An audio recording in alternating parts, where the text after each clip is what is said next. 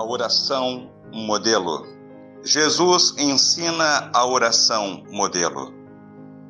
Percebo que muitas das vezes, participando, assistindo às mais diversas solenidades religiosas, cultos de formatura onde há alegria, onde nos fala de esperança, nós vemos que muitas das vezes está incluído na liturgia do culto de ação de graças esta oração que Jesus nos ensinou. E assim procede o dirigente da liturgia, sendo às vezes pastor ou padre católico romano. Mas também vejo nos cemitérios, nos sepultamentos, que são convidadas as pessoas para às vezes darem as suas mãos e recitarem esta oração.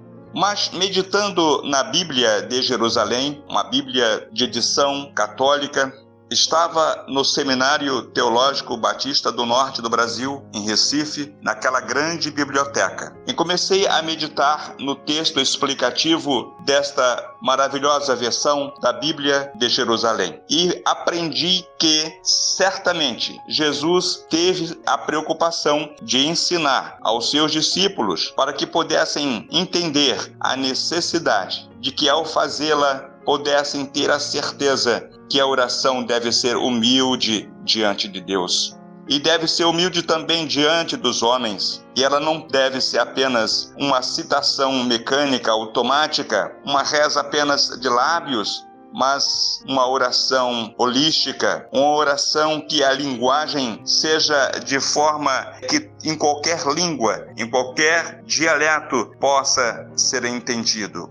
E me recordo que na minha infância, Agora, nesses momentos de épocas de pandemia, como um velho jatobá do Jardim Botânico, eu fui fundo nas minhas raízes e me recordei que aprendi esta oração do Pai Nosso quando estava estudando junto com os, no Colégio dos Franciscanos e pude aprender sim. Pater Noster quies in celis Pai nosso que estás nos céus, santificetur nomen tum, santificado seja o teu nome. Adveniat regnum tum, venha a nós o teu reino. Fiat voluntas tua, sicunt in celum et in terra. Seja feita a tua vontade, assim na terra como nos céus. Pane nostrum quotidianum da nobis odie, o pão nosso de cada dia nos dai hoje. Et dimite nobis debita nostra, sicut et nos dimitimus debitoribus nostris.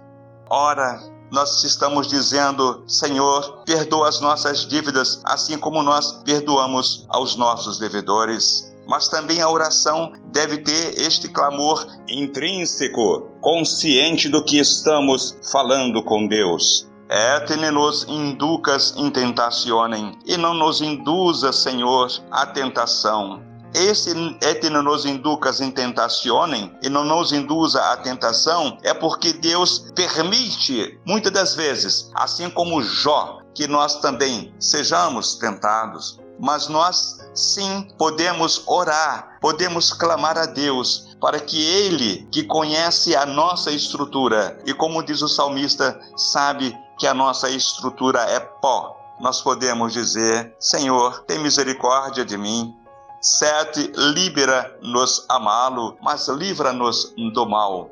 E Jesus colocou esta oração modelo de forma não apenas pessoal, mas de uma forma que nós pudéssemos senti-la coletivamente. E este sim é o sentido da oração modelo. E ela se divide em duas partes. Na primeira, após a invocação, há três petições a Deus. Deus não é exclusivo do judeu, do muçulmano, do católico, do protestante. Deus é de todos. Pater Noster, Pai e Nosso. E Deus tem o seu lugar quias in porque ele está no céu, tem morada no céu. Deus é santo, porque a expressão diz sanctificetur nomen, nomen tum, santificado seja o teu nome.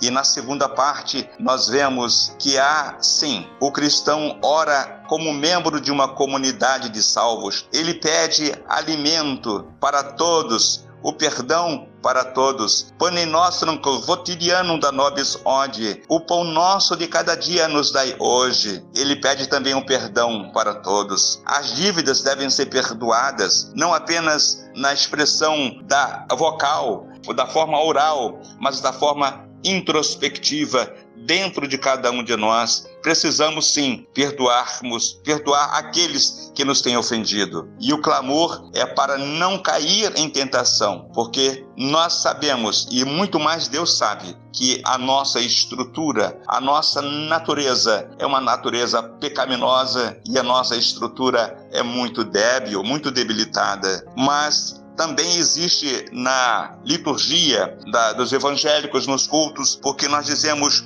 porque teu é o reino. Nesta expressão, porque teu é o reino, nós temos sim a informação, a orientação que se encontra em 1 Crônicas, capítulo 29, de 11 a 13. Não foram os evangélicos que inventaram isto, mas os cristãos na igreja primitiva também incluíram esta expressão, esta oração de Davi, acrescentando que Deus, ele é magnífico, ele está sim acima de todas as coisas, porque Deus é magnífico. Então, quando nós oramos, nós podemos dizer, porque teu é o reino. E assim nós temos entendido que esta oração é uma oração holística, que pode ser falada, dita em todas as línguas, em todos os dialetos.